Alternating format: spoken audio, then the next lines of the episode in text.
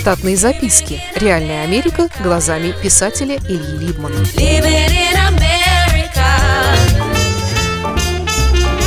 Про четвертую работу. Конец.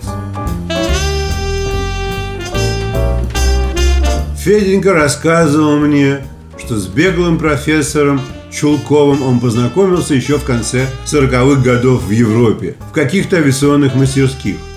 И только годы спустя профессор выписал его и еще пару людей из Германии в Штаты для работы. Пары других были бывшие лагерные полицаи, родным братьям которых после войны удалось укрыться в американской зоне Берлина. Феденька говорил, что они профессора золотом уговорили. У братьев, якобы, были самодельные слитки золота, выплавленные из еврейских коронок и мостов. Сам он полицаев не любил, но вынужден был учить их ремеслу технического черчения с самых азов. К моменту описываемых событий крестоносцы были двумя тихими старичками, которые чертили артритными пальцами опробированные десятилетиями узлы стальных конструкций и помалкивали в тряпочку.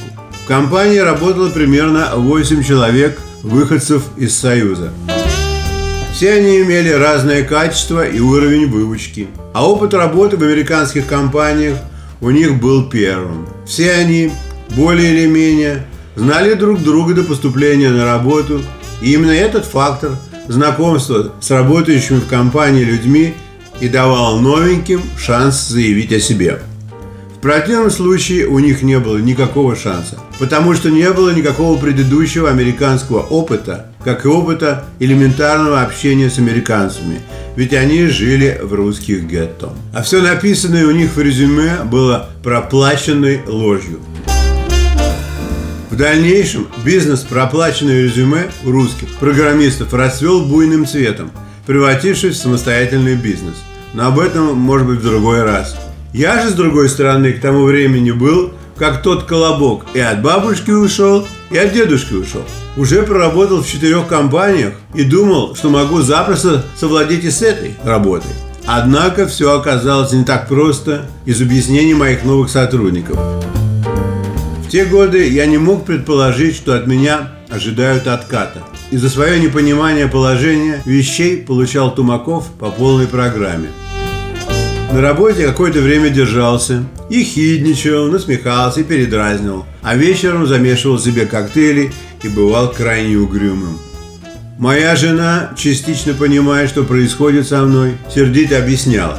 Они не могут такого пережить. Видеть тебя на новой машине, демисезонно загорелым, живущим в 15 минутах от работы, в собственном кооперативе, порхающим в отпуска каждые полгода, с красоткой женой и сыном-отличником, по сравнению с их жизнью, за 3-9 земель, в запоцанном Бруклине или Квинсе. Как более мудрый организм, именно она решила растопить лед и пригласила в гости нескольких ведущих людей с женами. Нескольких приглашать не стоило. Достаточно было бы одной пары.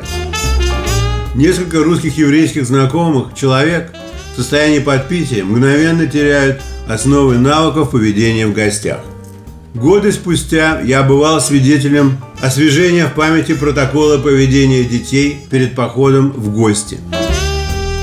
Мамаша отводила свое чадо в сторону от входных дверей и поэтапно повторяла с ребенком весь протокол посещения гостей – потому что в гостях она не сможет посвящать ребенку время в обычных размерах. А это значит, что ребенок сам должен определить для себя многое и необычное. Кроме того, в гостях всегда есть катализаторы или тизеры раздузнанного поведения в виде сладостей, перенасыщенных сахаром и газированных напитков. Несмотря на знания и согласие с протоколом посещения гостей, дети часто забывают об этом, едва переступив порог. Пары взрослых людей перед походом в гости тоже иногда штудируют подобный протокол. Например, жена может сказать мужу, чтобы он не пил больше трех рюмок и так далее. Русские еврейские мужчины если они не хронически больны и до 55 лет возраста, даже номинально не понимают о поведения и пьют в гостях немилосердно. У них всегда для этого есть и причина, и извинения. Так случилось и у нас тогда. Милые гости кривили свои лица от нетерпения, когда уже их позовут к столу, а потом стали гулливеровыми шагами нагонять упущенное время. Помнится, что мне не пришлось и присесть к столу. Когда все было съедено и выпито, удрученные жены пошли курить на балкон под безразмерный кофе, потому как мужчинам следовало отдохнуть немного перед дальней дорогой. Самый главный из гостей был уроженцем Москвы и по-столичному неугомонным человеком. Увидев, что кроме его дремлющих друзей-сотрудников из мужчин остался на ногах только я, он решил побаловать меня своим вниманием. Мы стали играть с ним в шашки, и он заснул тоже. Намерение растопить лед прошло за даром.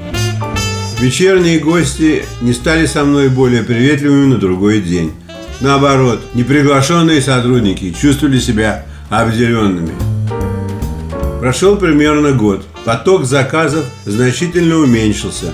Администрация посматривала и подумала о грядущих увольнениях. Все сидели тише воды, ниже травы. Одной ноябрьской пятницы я получил розовую квитанцию. На меня никто не смотрел и не говорил утешительного, кроме Миши Каца. Тот мне широкорото улыбнулся и с завистью сказал, что я хоть нах высплюсь теперь. Штатные записки. Реальная Америка глазами писателя Ильи Либмана. Читайте книги русского писателя современной Америки Ильи Либмана. В них живо и не скучно описываются нестандартные ситуации, происходившие с бывшими гражданами Советского Союза на фоне американского урбанистического ландшафта.